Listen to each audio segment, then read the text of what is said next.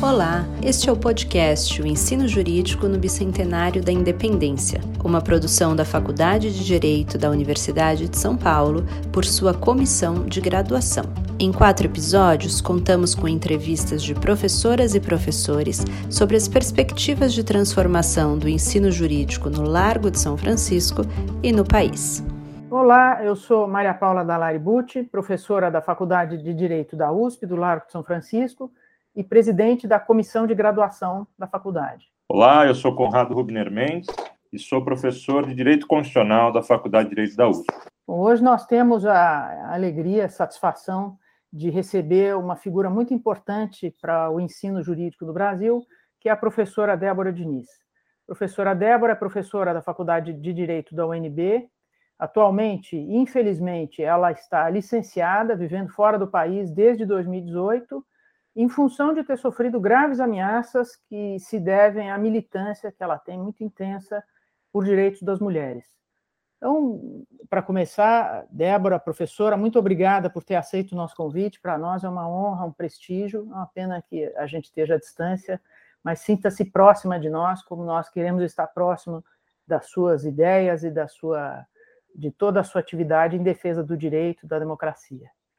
A primeira pergunta que, que eu gostaria de fazer é, usando o mote é, dessa série, o ensino jurídico no bicentenário da independência, é tomar como ponto de partida uma, uma formulação de um professor que é muito caro à Universidade de Brasília, um dos fundadores da Universidade de Brasília, o professor Darcy Ribeiro. E ele falava do Brasil como problema. E nessa organização de seminários sobre ensino jurídico né, no bicentenário, quando a gente pensa e olha para frente, a gente vive, vê esse momento é, tremendo que o Brasil tem vivido, em que a democracia está sendo atacada, as bases do Estado de Direito estão em risco. É, como é que o ensino jurídico, os professores e professoras que são tão variados, na Faculdade de Direito nós somos 150, como é que a gente pode pensar é, no ensino jurídico como um lugar onde se formam as pessoas que vão, formam os profissionais do direito que vão atuar do Brasil daqui para frente. Como é que a gente pode pensar na formação deles, que, que cada um pense no Brasil como problema, não apenas na sua formação técnica, mas é, nessa contribuição para esse Brasil tão sofrido. Se você puder falar sobre isso, eu te agradeço. Muito obrigada, professora Maria Paula e professor Conrado, pelo convite. É um prazer muito grande estar aqui com vocês e diria que até mesmo uma honra, né, numa conversa sobre ensino jurídico. É, assumindo a provocação de Darcy Ribeiro de que o pensar o Brasil como um problema, se eu pudesse provocar o que deveria ser um ensino jurídico para pensar a nós mesmos e onde vivemos como um problema, é mais ensinar os nossos alunos e alunas a fazer perguntas e menos a sair à procura de respostas naquilo que eles vão passar muitas vezes cinco anos aprendendo, como os códigos, a dogmática, as leis. É coisa mais é, encantadora do ensino e do aprendizado jurídico é como nós vamos conseguir fazer perguntas para nos entendermos como parte desse problema e como uma possibilidade de solução. E nós demoramos muito para mudar, para girar esse processo de que aprender, é, de que ensinar no campo jurídico não é saber o que já foi dito, mas é pensar o que ainda pode ser feito, o que ainda está por existir. Então, fazer perguntas. Essa seria a minha primeira provocação. Débora, é, eu, eu, tenho uma, queria começar também por uma pergunta mais biográfica até.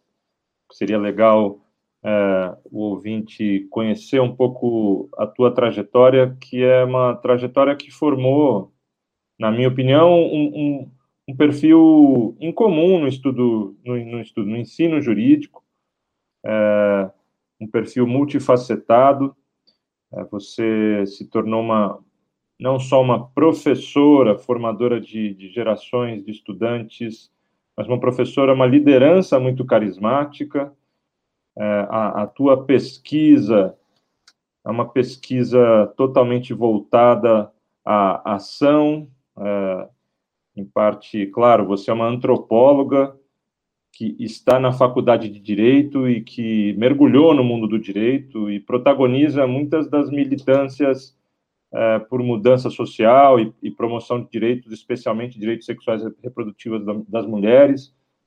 Você é uma escritora é, presente não só nas publicações acadêmicas, mas também uma escritora é, que escreve para o público em geral. E, e outra coisa que chama atenção e é bastante particular, você não deixou de usar outras formas, por assim dizer, menos acadêmicas de expressão. Você já fez documentário, você grava vídeos educativos sobre temas da, da vida acadêmica, bastante, desde temas mais, mais práticos e que pouca gente conversa sobre a vida da pós-graduação, etc., até temas relacionados à, à sua militância e tem um pé também numa organização que você, de, de pesquisa, mas também de, de, militância que você ajudou a fundar e foi pesquisador. Enfim, eu, eu, contei um pouco aqui o que eu, o que eu sei da tua trajetória, mas eu queria ouvir de você como foi esse caminho, como foi para a antropologia, depois para o direito, etc.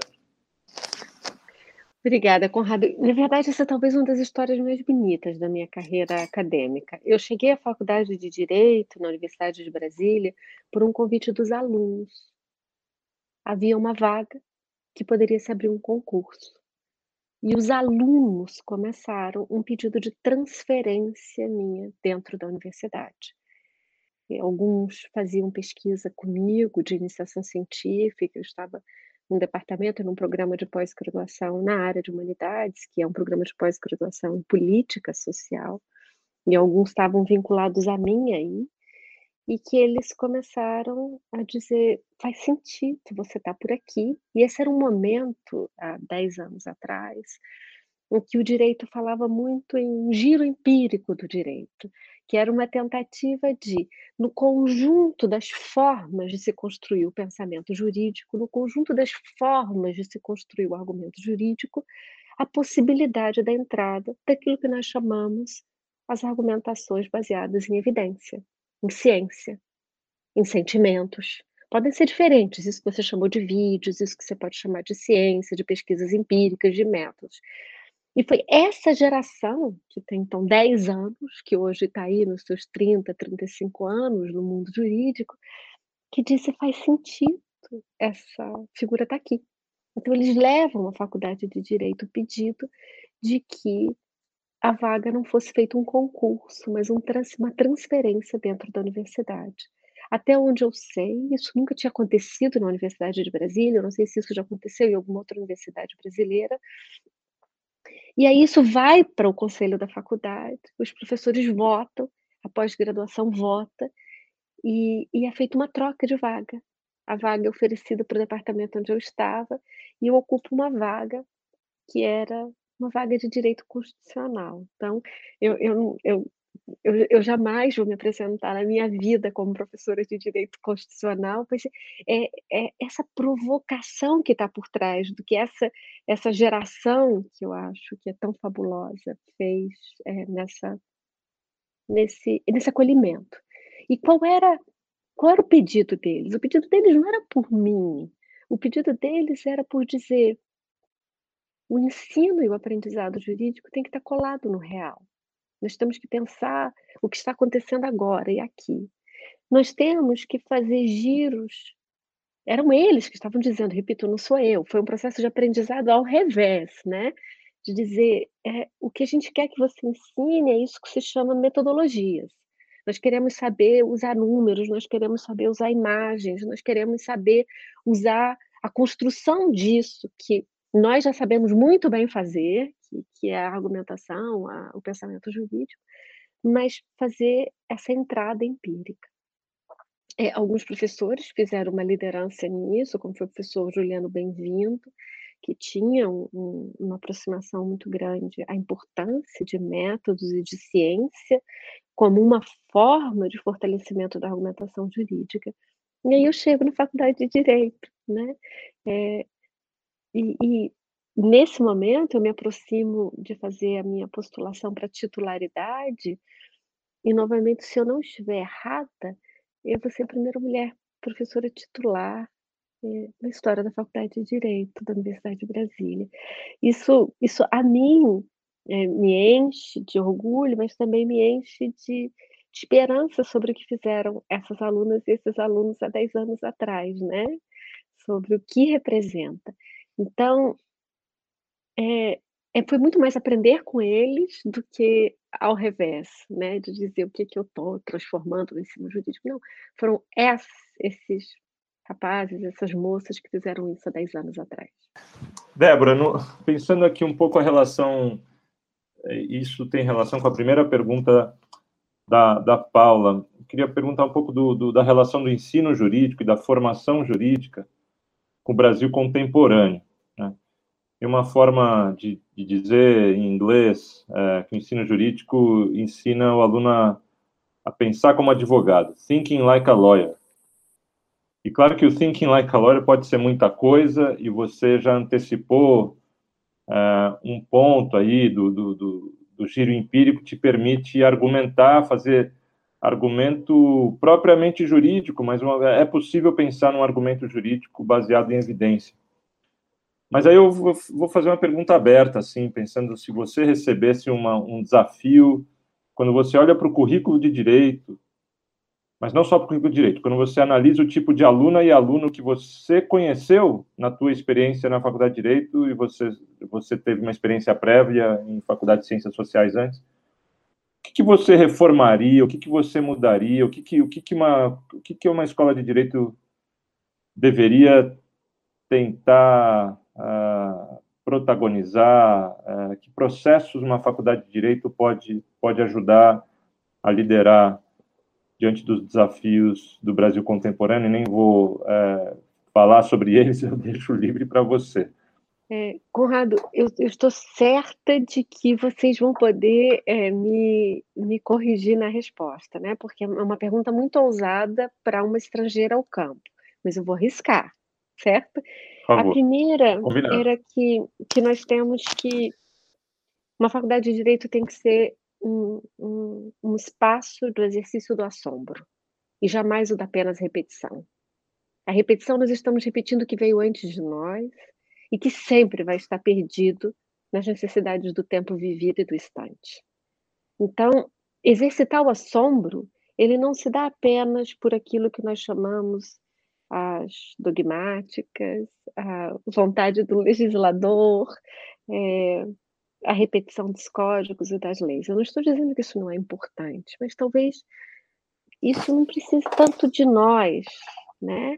O que nós temos que ser é, somos mensageiros de um assombro. E, e por isso que eu dizia no início como é, mutuamente a fazer perguntas, perguntas que o nosso vivido não permitiu, que os nossos privilégios não permitem, que as nossas vidas não nos autorizaram. E aí, espaços que são considerados marginais no ensino jurídico, como o da literatura, o do exercício da imaginação, eles são fundamentais para imaginarmos formas de vida e formas de poss possibilidade de interpretação que pode vir a literatura, a imaginação, a ciência, em que permitem o exercício do assombro. Então, a mim, o que me fascina, e nessa década, sendo professora na Faculdade de Direito, e o que eu dou aula é sobre métodos, métodos, escrita, é, que formas nós nos comunicamos com o mundo, mas que formas nós podemos duvidar do mundo. Porque os códigos, as leis são uma forma, mas elas não nos dão as respostas, eles, eles os manuais são uma forma de interpretação e o que nós precisamos é atravessar isso que está aí. Então, eu diria que o pêndulo tem que ser muito mais para o exercício do assombro do que o da repetição. É, eu vou eh, aproveitar a sua, sua resposta, que eu acho muito boa, não tem reparo nenhum, para dizer que a gente tem experimentado coisas novas. É, na faculdade de Direito foi experimentada uma disciplina chamada Direito e Equidade de Gênero, é conduzida por várias professoras, uma delas é a professora Sheila Neder, que estaria aqui hoje, infelizmente não, não foi possível. Então, eu vou contar um pouco do que ela faz e um pouco do que ela me sugeriu é, perguntar, e te. por uma outra perspectiva.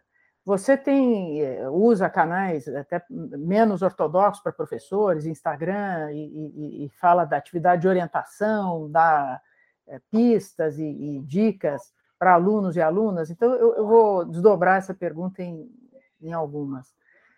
É, talvez eu, eu, eu faço isso e depois eu faço a outra. Primeiro, o que, que você, nessa, nesse seu contato e nessa sua vivência, é, o que, que você vê como futuro para alunas? A gente tem visto que essa é uma agenda aqui, né, nesse Brasil é, tumultuado, tem crescido, ou nós estamos ou numa onda, nova onda de feminismo, mas a presença das mulheres, assim como a presença dos alunos é, negros, é, oriundos das cotas, ele está mudando o cenário é, das nossas faculdades. O que, que você vê para frente? O que, que você recomenda? O que, que você sugere para as alunas, para as professoras, como mudança de atitude, como mudança de postura no cenário do ensino jurídico, que é um, que é um cenário importante para a formação não só das pessoas, mas das instituições? É, Maria Paula, essa é pergunta adorável, sabe por quê? Quando eu cheguei na faculdade de Direito, é, o título feminista me antecedia, né? Então, não havia qualquer pretensão de neutralidade ou de imparcialidade. É, e, e eu não tenho medo dessas categorias, porque mentem os que dizem que são neutros ou imparciais. Esses é que precisam se explicar. O que eu preciso é mostrar, e isso é o que eu digo para as minhas alunas, para as minhas colegas, é, o nosso esforço tem que ser por ser confiável, mas não por ser imparcial. Então, a mim, o giro empírico o giro da ciência, o giro de uma argumentação que fala a verdade, é, dos princípios de integridade, é, ele não precisa afugentar isso que o Conrado me apresentou ao início como a militância. A militância, ela me antecede, eu quero que ela me anteceda, porque ela fala a verdade sobre os meus pés estão no chão. Engana-se aqueles que nós não conseguimos saber onde estão porque esses operam com regimes de poder muito mais covardes do que a transparência da verdade. Então, o giro empírico, isso que você chamou, né, o uso da ciência, o uso das imagens, ou o uso de uma escrita que não seja aquela escrita é, formal, né, é, uma escrita protocolar jurídica, que só conversa com alguns, iniciática, ela permite nós atravessarmos sistemas de poder e de saber, e formação de coalizões, porque o direito ele não opera sozinho. Ele não é um saber que opera em mônada. Ele é o contrário. Sem outros saberes se movimentando, as transformações necessárias elas não vêm, porque nós não conversamos. Esse saber iniciático ele reproduz formas de poder. Mas aí eu lembrei de algo. É, nesse marco de 10 anos, eram essas alunas das quais você mencionou, Maria Paula, que entraram pelas cotas, que eram meninas e pessoas transracializadas que fizeram essa transferência. Não era uma faculdade de direito é, do século XX, era já uma faculdade de direito do século XXI quando fez é, um pedido como esse. É, Débora, eu queria contar a, a, a, experiência que eu, como professor, tive num curso de direito de discriminação em que alguns anos atrás uh, você veio, eu, eu te convidei e você veio falar sobre o teu, a tua experiência naquele momento de muito envolvimento com a, a, o caso do vírus Zika e como ele vinha afetando uh, mulheres. E o auditório da faculdade uh, lotou, tinha gente sentada ah, em todos os cantos, não dava para andar no auditório, foi uma das experiências mais legais, mais vibrantes que eu tive eh, ali na faculdade, e, e, e, acho que, bom, você é uma professora mulher que inspira, numa, numa faculdade em que a dimensão de gênero ela, ela, ela é, é complicada, uh, você inspira alunos em geral, claro, mas você é uma inspiração especial para mulheres, para estudantes mulheres, queiram ou não fazer pós-graduação, etc. O tema da discriminação e da inclusão hoje na, na, na, Faculdade de Direito da USP é um tema muito importante também. É, é uma faculdade com uma tradição é, específica e é, é uma faculdade que está se transformando, está num momento efervescente, não só porque muitos grupos de extensão trazem esse tema, é, um grupo de mulheres também fez, alunas, fez uma pesquisa muito interessante do GPEA para entender a dinâmica de gênero na sala de aula de direito, é, e, e, basicamente descobriram é, coisas que já se desconfiava e que não, não, são novas da São Francisco, se vê em muitos lugares, aulas de direito e não de direito, que são formas é, de discriminação de gênero entre alunos, entre si, é, formas da relação entre professor-aluna, a forma de relação dos alunos perante uma professora, enfim, a dinâmica de gênero é, recorta muito, muitas relações na, na, na faculdade de Direito. A pergunta genérica a partir dessa historinha que eu queria fazer é como você pensa que a faculdade de Direito pode fazer a inclusão, é, sendo que as demandas, seja de gênero de um lado, seja as raciais de outro, é, são importantes. Uma faculdade, numa universidade pública tradicional, tradicionalmente elitista, mas que está no momento de tensionamento. E aí é, eu faço essa pergunta pensando, claro, em, em, políticas que a faculdade pode adotar, mas também na postura pedagógica. Né? É, que conselho você dá para os professores homens brancos e para as professoras mulheres nesse, nesse ambiente muito masculinizado, ainda elitista, mas que está tá se problematizando, reconhece problemas e, e quer se transformar? Sim, eu acho que isso cabe para todos nós, né, Conrado? Eu uma uma cultura de equidade, ela é uma cultura que leva a sério permanentemente a nossa incapacidade de imaginação sobre a diversidade. Então, esse nunca pode ser um julgamento sobre quais de nós já avançou no termômetro da, da, da inclusão ou da diversidade. Sempre vai ter um novo cutucão sobre os limites da nossa imaginação, sobre os limites da nossa da nossa abertura para a inclusão. Então, não há conversa sobre diversidade sobre inclusão, e não há conversa sobre inclusão que não demande é, uma conversa sobre regimes de aparição, de representação e de distribuição. Né? Então, nós estamos falando sobre distribuição de poder e nós estamos falando sobre distribuição de representação. Então, vocês já mencionaram duas vezes sobre espaços pouco ortodoxos, como dar um curso de extensão no Instagram, com todos os problemas, inclusive éticos, que isso pode me gerar, que está em uma plataforma que é regida por regras das quais eu não conheço. Então, desde que eu comecei o curso, estou em castigo no Instagram, porque eu não estou monetizando. Mas era uma ferramenta que eu chegava ao mundo como eu nunca chegava. Foram 2.500 inscritos para os domingos se falar de métodos em pesquisa. Então, não existe sala de aula, na minha capacidade de imaginação, que eu chegue no interior de Belém, a Portugal, ao mesmo tempo, com 2.500 pessoas para falar de métodos. E a mim, neste Brasil, como um problema, falar de pessoas que queiram pensar em ciência é de uma esperança tremenda, né? Então, é, o que é realmente falar em diversidade, o que é realmente falar em equidade, o que é que nós podemos falar do pequenininho do nosso mundo? Que não seja o performático para mostrar que nós já tivemos o letramento feminista, o letramento antirracista, o letramento anticapacitista. Nós precisamos fazer coisas concretas, porque o letramento na vida acadêmica, é, nós conseguimos ser performáticas, né? Nesse, mas na verdade as novas gerações estão aí para verem ações concretas. E eu diria que as ações concretas elas passam pelos nossos esforços de distribuição dos privilégios que quando nós avançamos na carreira nós vamos acumulando. E a distribuição desses privilégios eles vêm por mentoria. Então, nós não temos políticas de inclusão na vida acadêmica se nós não tivermos exercícios e práticas de mentoria à diversidade que vem chegando e que vem com trajetórias e saberes e formas de existência diferentes da qual nós temos que, de uma maneira, é, compartilhar como sobreviver e nos transformar nesse processo. Diga, Maria Paula.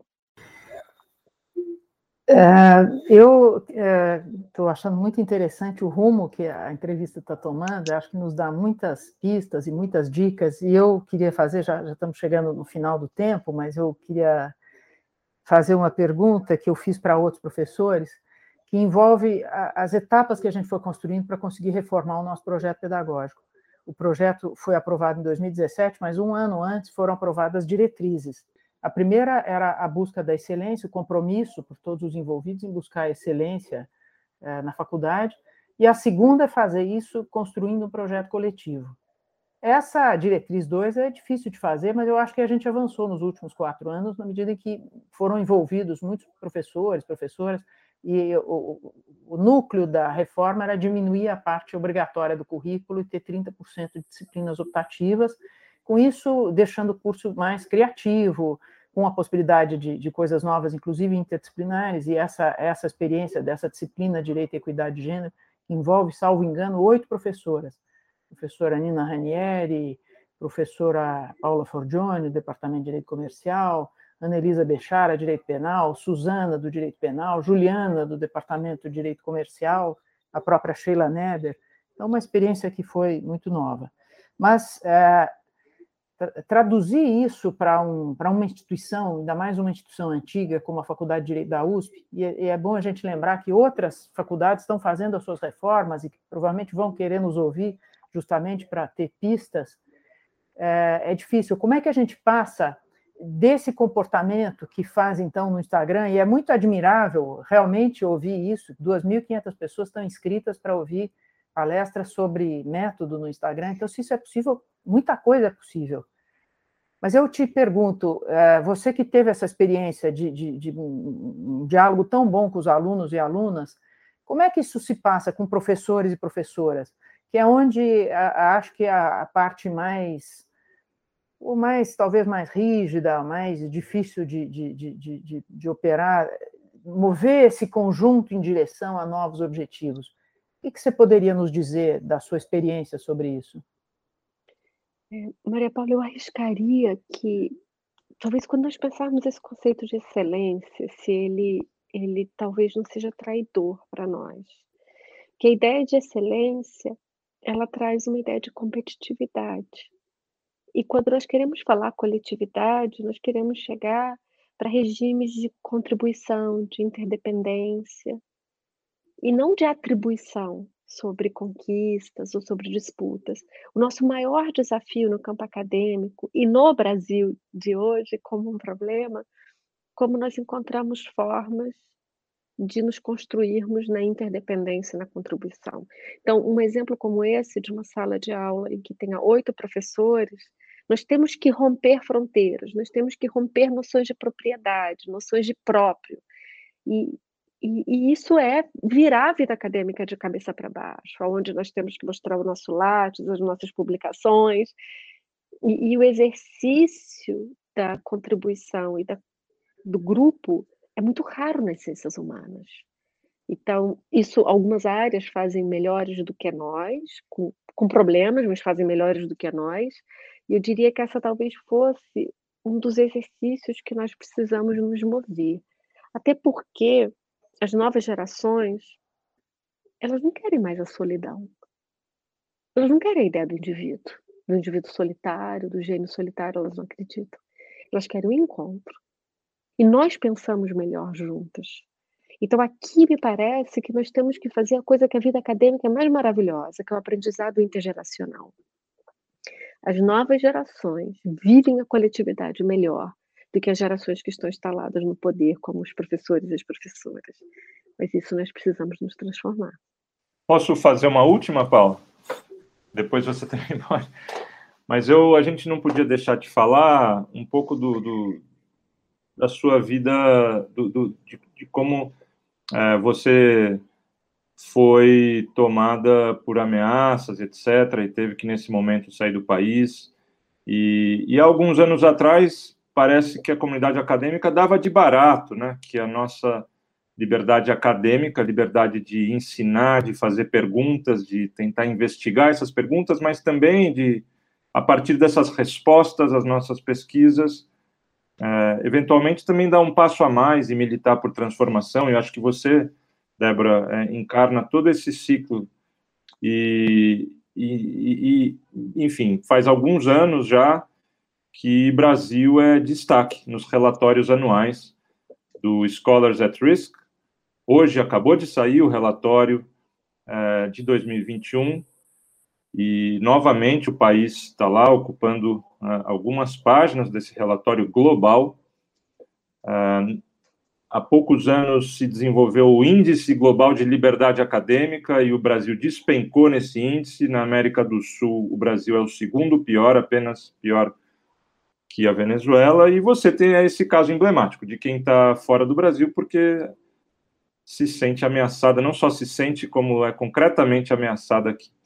Então, claro que a gente pode. É, é menos para perguntar do seu caso individual e mais para fazer uma pergunta quase que estrutural, que é como, como olhar para frente, construir formas de defesa, proteção, mas não só defesa e proteção, é também promoção, né? como pensar liberdade acadêmica, o que, que, que, a gente deve fazer? Parece que a gente tomou um, um choque de realidade, da fragilidade dessa, dessa liberdade, e temos um grande desafio no futuro. Temos, temos que reconstruir bastante coisa. Então, eu queria saber como você pensa isso, Uh, enfim, como você pensa esse, esse futuro de reconstrução, redemocratização uh, e, e, o lugar da universidade pública, né, que tem um papel, é uma das grandes conquistas civilizatórias brasileiras, se não há grande conquista, junto com, com algumas outras políticas públicas como o SUS, uh, e, e eu queria te ouvir sobre isso. Quando um professor, quando uma professora, um professor, um pesquisador é ameaçado, ela nunca é por algo que eu fiz. Não é pelas pesquisas que eu fiz, e isso não me dá nenhum status de importância para aqueles que, que podem acreditar que, ao ser perseguido pelos odiosos, é porque eu faço algo de importante. Não há nenhuma razoabilidade nisso. Isso é simplesmente um radar para se traçar algumas vítimas por um efeito de contágio à coletividade. Então, ao momento de se eleger uma vítima, que ao contrário do que as pessoas fazem, que é fazer a pergunta o que foi que você fez para eles ameaçarem a universidade de massacre, que essa é a pergunta que o ódio nos impõe, o que eu dizia no início, o nosso exercício é por fazer perguntas diferentes, é qual é a tática que está por trás ao selecionar alguns e ameaçar? É para nos lançar um efeito contágio de que nós adotamos uma política de uma censura prévia, de uma intimidação prévia. E isso faz, isso tem um poder de contágio, é, Conrado, que é assustador. Então, o que nós podemos fazer para nos proteger é, é jamais sermos heroínas e nem heróis, e nem nos lançarmos em risco, e nem colocar ninguém em risco, mas jamais temermos falar a verdade ao poder. Então, se eu não posso estar mais em sala de aula, eu não posso, porque o, a ameaça é, foi, se manteve difusa e com proporções muito além de mim, é, eu fui encontrar formas de continuar falando. Então, eu vou ao Instagram, eu vou ao Twitter, eu continuo, e nunca apareci tanto quanto antes. Eu sinto falta da sala de aula, certamente, sinto falta da, de uma certa normalidade, se é que podia dizer que havia vida.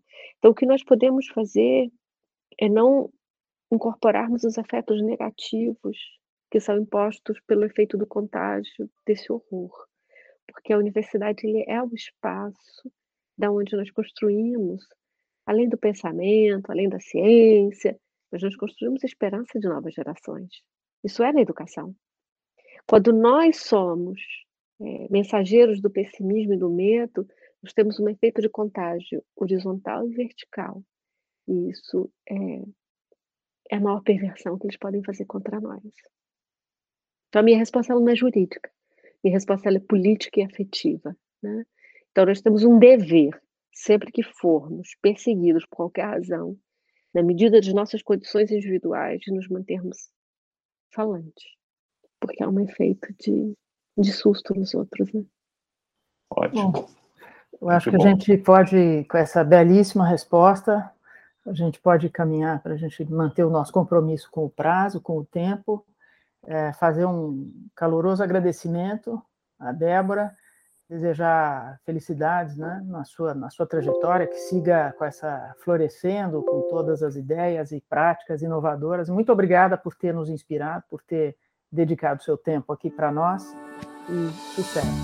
Muito obrigado, Débora. A vocês, muito obrigada. Obrigada por nos acompanhar. Te esperamos no próximo episódio.